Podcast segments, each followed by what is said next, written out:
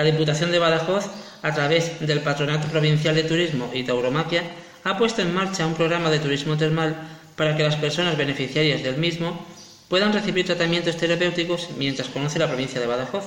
Este programa se desarrollará en los balnearios de Aranje y El Raposo.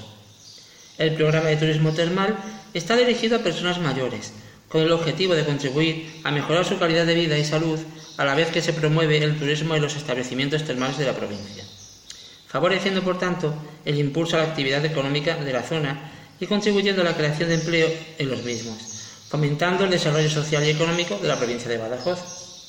Las personas beneficiarias del programa de turismo termal recibirán un tratamiento prescrito de 10 días de duración en los balnearios de Alange o El Reposo, según haya elegido el solicitante. Hay aproximadamente 250 plazas en estos establecimientos especialistas en dolencias reumatológicas, respiratorias y del sistema nervioso. Pueden ser beneficiarios los pensionistas por incapacidad, jubilación o viudedad mayores de 55 años empadronados en la provincia de Badajoz.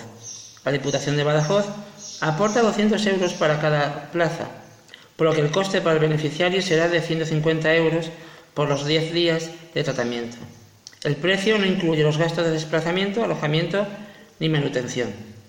Las personas interesadas pueden ponerse en contacto con el Patronato Provincial de Turismo y Tauromaquia de la Diputación de Badajoz o con los balnearios vía telefónica.